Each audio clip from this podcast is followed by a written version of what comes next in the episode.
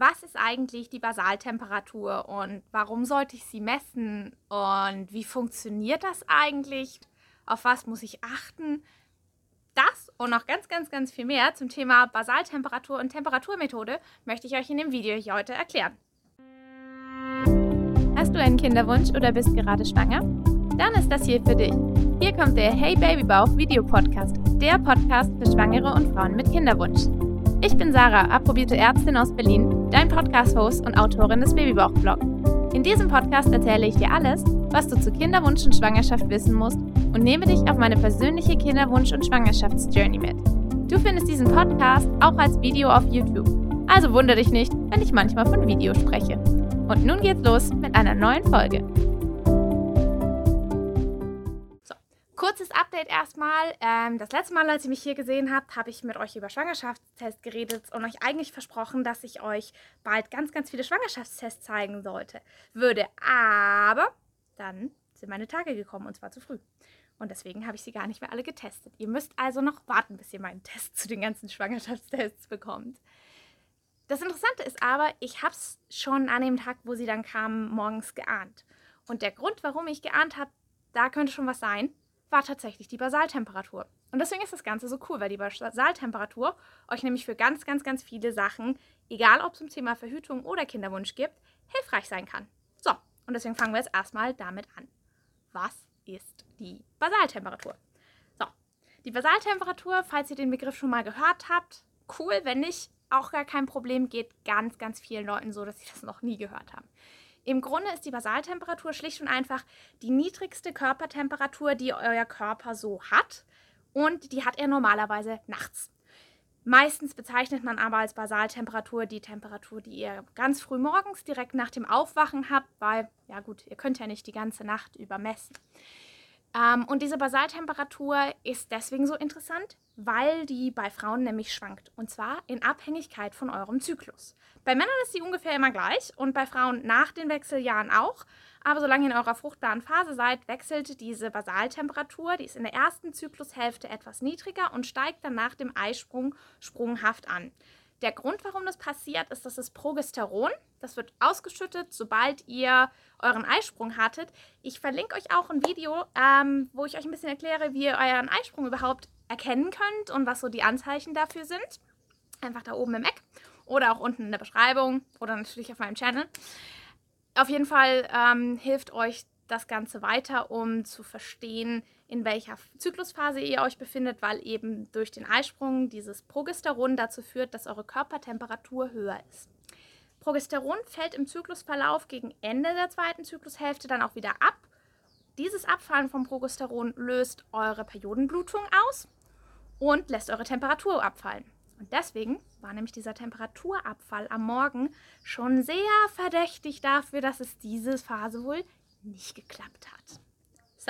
Damit habe ich euch eigentlich auch schon verraten, was so Punkte sind, wofür man die Basaltemperatur verwendet. Und im Grunde gibt es eigentlich zwei verschiedene Anwendungen, warum Leute sich mit Basaltemperatur äh, beschäftigen. Der erste Punkt ist natürliche Familienplanung, NFP bzw. hormonfreie Verhütung. Ganz kurz dazu, ich bin im Gegensatz zu, glaube ich, fast jedem anderen Video zum Thema der Temperaturmethode kein Gegner von der Pille. Ich finde die Pille super und ich habe 13 Jahre lang selber die Pille genommen. Nichtsdestotrotz, nur so als Hinweis, ähm, Basaltemperaturmethode wird auf jeden Fall auch verwendet bei nicht hormoneller Verhütung und ähm, ja, eben dieser natürlichen Familienplanung.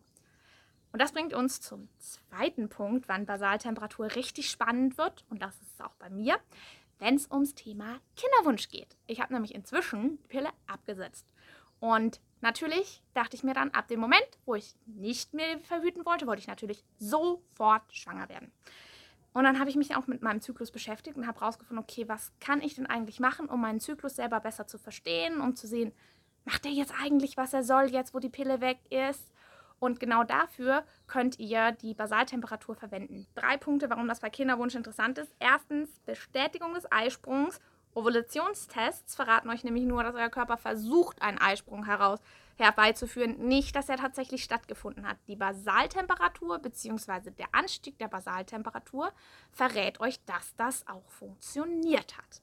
Zweiter Punkt, Frühzeichen einer Schwangerschaft. Ich habe auch ein separates Video zu frühen Schwangerschaftsanzeichen und tatsächlich ist eben dieses Hochbleiben der Basaltemperatur über den 16. Tag hinaus eines der verdächtigsten Frühsymptome einer Frühschwangerschaft. Und eben das dritte, der Hinweis auf das Thema Gelbkörperschwäche. Wenn euch das interessiert, mache ich gerne mal ein separates Video zum Thema Gelbkörperschwäche. Ist nämlich etwas, worüber ganz viele Leute nicht Bescheid wissen und was einer der gut behandelbaren Gründe für einen unerfüllten Kinderwunsch ist. Also schreibt mir gerne in den Kommentaren, wenn ihr dazu gerne mal ein Video haben wollt, dann ja, nehme ich das mal demnächst auf. Ich verlinke euch außerdem weiter unten auch einen Blogartikel von mir, wo ich euch drei Beispielkurven zeige. Also eben einmal eine zu einem normalen Zyklusverlauf, eine zu einem verdächtigen Schwangerschaftskurve und eine, wie eine Gelbkörperschwäche aussehen könnte. Aber bevor wir zur Kurveninterpretation kommen, vielleicht erstmal ganz kurz, wie misst man eigentlich die Basaltemperatur? Und das Ganze ist gar nicht so schwierig, das ist schon mal die gute Nachricht. Ich dachte am Anfang auch, oh mein Gott, oh, das klingt kompliziert. Ist es aber eigentlich nicht. Es gibt ein paar Regeln, die ihr beachten müsst. Also als erstes mal, wo könnt ihr die Basaltemperatur messen? Ihr könnt oral, vaginal oder rektal messen. Ich kenne niemanden, der rektal misst, ganz ehrlich. Ich habe auch extra im Urbia-Forum mal die anderen Mädels gefragt, sag mal, wo messt ihr eigentlich eure Basaltemperatur? Und ungefähr so ein Drittel bis ein bisschen mehr misst oral und ähm, zwei Drittel messen tatsächlich vaginal. Also bei mir funktioniert das mit der oralen Messung der Temperatur super. Es gibt ein paar Sachen, auf die ihr dabei achten müsst. Also erstens dürft ihr dabei auf jeden Fall nicht vorher was trinken, weil sonst verändert sich die Temperatur. Ihr müsst den Mund ganz doll geschlossen halten und am besten legt ihr das Thermometer unter die Zunge ganz hinten ans Lippenbändchen. Und dann messt ihr. Also insofern vom Ort her, es bleibt euch überlassen, aber meine Kurve funktioniert auch einwandfrei mit einer oralen Messung. Und ich finde das irgendwie angenehmer, weil, der zweite Punkt, ihr müsst morgens messen. Und zwar gleich direkt nach dem Aufwachen und eigentlich auch jeden Tag um die sechs, dieselbe Zeit. Bei mir klingelt um 6.45 Uhr nicht der Wecker, sondern tatsächlich mein Thermometer. Das klingelt kurz, beziehungsweise macht ein Geräusch, das könnt ihr ein- und ausschalten, je nachdem, welches ihr verwendet. Ähm, dann ziehe ich das im Halbschlaf raus, lege mir das unter die Zungenspitze, warte, bis es wieder piept, weil es piept nämlich wieder, wenn die Zeit rum ist. Ähm, und Zeit ist der nächste Punkt. Ihr müsst, wie lange müsst ihr eigentlich messen? Und ihr werdet ganz, ganz häufig die Info finden, drei Minuten, drei Minuten, drei Minuten. Eigentlich ist streng genommen diese drei Minuten Angabe noch aus der Zeit, als die Leute mit analogen Quecksilberthermometern gemessen haben. Weil die digitalen Thermometer sind nämlich inzwischen viel genauer. Ich weiß, ich werde dafür bestimmt garantiert unter dem Video irgendjemand einen Kommentar von jemand, der NFP bekommt, macht, bekommen, von wegen, nein, du musst unbedingt drei Minuten messen. Aber ehrlich, eigentlich reichen bei den neuen digitalen Thermometern 30 bis 60, naja, sagen wir mal 60 bis 90 Sekunden absolut aus. Und genau so lang messe ich auch. Und wie gesagt, meine Kurve ist wunderschön messbar damit. Wenn ihr merkt, dass eure zu viel Schwankungen hat, dann könnt ihr es immer noch mit drei Minuten probieren. Oder ihr ändert den Messort. Hauptsache, ihr ändert den Messort nicht während eines Zykluses, sondern ihr bleibt immer an der gleichen Stelle, gleiche Uhrzeit, direkt morgens nach dem Aufwachen und dann war es das eigentlich auch schon. So kompliziert ist das nämlich mit dem Messen gar nicht. Ähm, und das Einzige, was dann kommt, und das war das, was früher Temperaturmethode echt ein bisschen schwieriger gemacht hat, war das Thema, wie werte ich eine Basaltemperaturkurve aus? Und die gute Nachricht ist, eigentlich übernehmen das für euch heutzutage Apps, und zwar kostenlose Apps komplett selbstständig. Da müsst ihr nur noch eure Basaltemperatur eintragen beziehungsweise wenn ihr, je nachdem, was für ein Thermometer ihr verwendet, übernimmt sogar das das Thermometer. In meinem Fall, ich habe das auch schon mal in einem anderen Video gezeigt, weil ich super begeistert davon bin. Ich habe das Fimometer Winka 2. Das ist ein ganz relativ günstiges Basalthermometer sogar, aber es hat Bluetooth und deswegen verbindet es sich mit der App und überträgt diese Werte. Das heißt, ich muss sie mir nicht merken, ich muss sie nicht selber übertragen. Ich finde das sehr praktisch. Es gibt auch noch das Winker 1. Der einzige Unterschied ist, dass dieses Winker 2 noch ein Display hat, auf dem es eine Temperaturanzeige hat.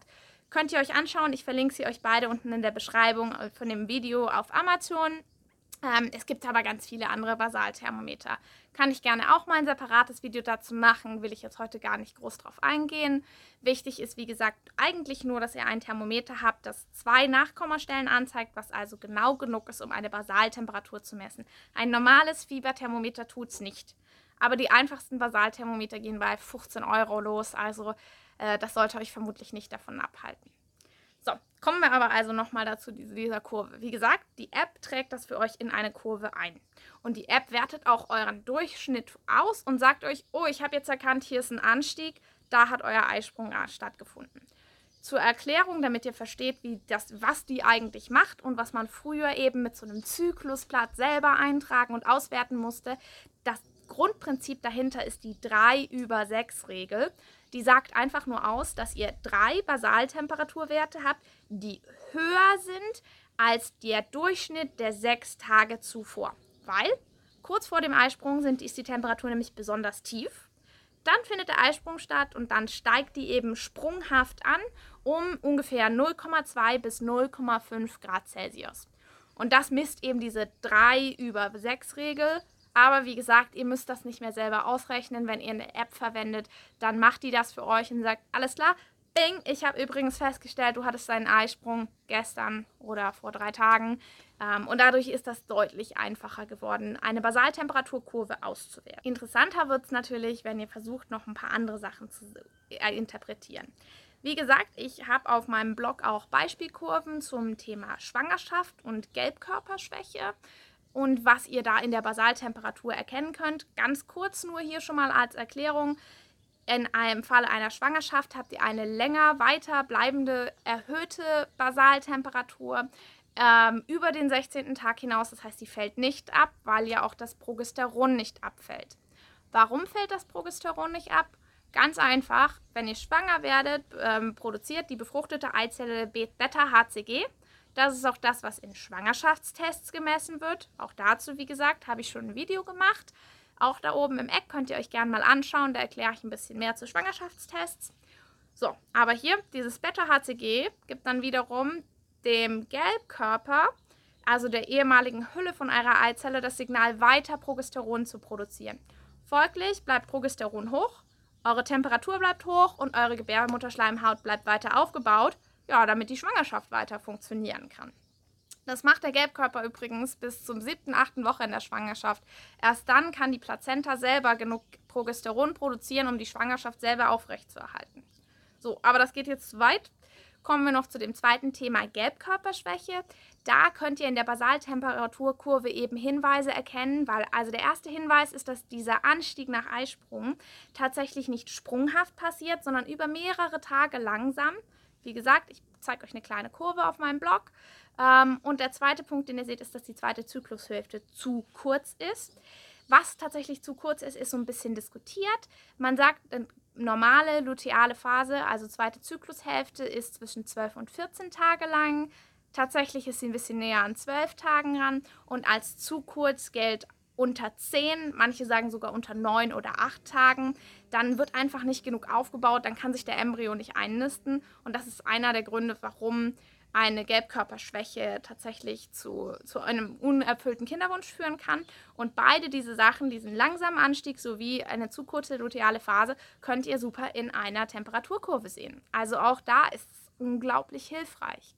So, ihr merkt schon, ich bin ein großer Fan geworden von der Basaltemperatur das Letzte, was mir jetzt noch bleibt, ist euch noch auf ein paar Störfaktoren hinzuweisen, die ihr beachten solltet, damit eure Basaltemperaturmessung auch gut funktioniert. Wie gesagt, es ist eigentlich nicht schwierig, aber ein paar Sachen. Das erste Thema habe ich schon angesprochen. Ihr braucht ein Thermometer, was sensitiv genug ist. Ein normales Fieberthermometer mit einer Nachkommastelle reicht einfach nicht, um diese kleinen, feinen Schwankungen zu erfassen. Deswegen braucht ihr ein Basalthermometer. Wenn ihr das erfüllt habt, gibt es noch einen zweiten Punkt, auf den ihr wirklich achten müsst, und das sind Störfaktoren. Es gibt einige Faktoren, die eure Basaltemperatur durcheinander bringen können und dann könnt ihr euch diese ganze Kurvenauswertung funktioniert dann nicht mehr.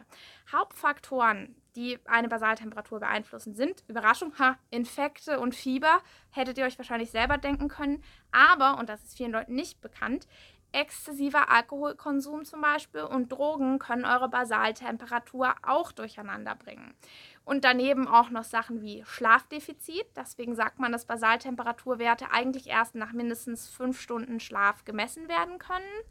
Ähm, aber auch Reisen, anderer körperlicher Stress. Also ihr seht schon, die Basaltemperatur ist ein bisschen empfindlich Wobei ich bin jetzt auch gereist, das hat jetzt kein Problem gemacht. Ähm, und ich habe jetzt auch, nachdem ich wusste, dass ich nicht schwanger bin, auch was getrunken. Das hat auch meine Temperatur nicht durcheinander gebracht. Ähm, aber grundsätzlich sind es gibt Störfaktoren bei der Basaltemperatur. Und was ihr dann zum Beispiel in den Apps machen könnt, ist, wenn ihr so einen Wert habt und ihr wisst, oh, hm, vielleicht hatte ich gestern auch einfach ein bisschen Bier zu viel, einen Wein zu viel, ein Prosecco zu viel, dann könnt ihr diesen Wert als abnorm markieren. Dann geht der nicht in die Berechnung mit ein von dem Durchschnittswert und dann kann die App auch möglicherweise trotzdem wunderbar eine Durchschnittstemperatur berechnen und euch trotzdem vorhersagen, wo, wann euer Eisprung war. Genau. Ja, und das war es eigentlich auch schon, abgesehen von den Regeln. Wie gesagt, immer gleicher Ort, gleiche Uhrzeit, gleiche Messart, lang genug messen. Aber wenn ihr diese Basisregeln befolgt, keine Störfaktoren habt und ein gutes Thermometer, ja, dann funktioniert das eigentlich auch ganz gut mit der Basaltemperatur. Und wie gesagt, ich finde, sie ist super hilfreich bei Kinderwunsch. Für das Thema Kinderwunsch und Schwangerschaft werde ich noch ganz viele Videos produzieren und deswegen würde ich mich auch super freuen, falls euch das Thema interessiert, wenn ihr auf den Subscribe-Button klickt, weil dann kriegt ihr nämlich immer mit, wenn ich ein neues Thema zum, ja, ein neues Video zum Thema Kinderwunsch, Schwangerschaft, Schwangerwerden, weibliche Fruchtbarkeit und so weiter veröffentliche. Und wie auch immer, ähm, sagt mir gerne, wozu ihr gerne ein Video haben wollt, dann ja, erzähle ich euch dazu was. So, und hier ist es echt warm, deswegen reicht mir das jetzt auch. Und ich sage Tschüss für heute. Wenn dir dieser Podcast gefallen hat, dann abonniere ihn doch und geh sicher, dass du die nächste Folge nicht verpasst. Oder schau doch auch mal auf meinem Blog www.babybauchblog.de vorbei und natürlich auf meinem YouTube-Kanal. Dort führe ich dir auch regelmäßig Produkte vor, die ich selbst in meiner Kinderwunsch- und hoffentlich bald Schwangerschaftszeit ausprobiert habe. Und natürlich ist der Babybauch-Blog auch auf anderen Social-Media-Kanälen vertreten. Egal, ob du in meiner Facebook-Gruppe mit mir und anderen Frauen diskutierst oder dich mit mir auf Instagram vernetzt. Ich freue mich auf jeden Fall von dir zu hören und wünsche dir jetzt noch eine wunderschöne Woche.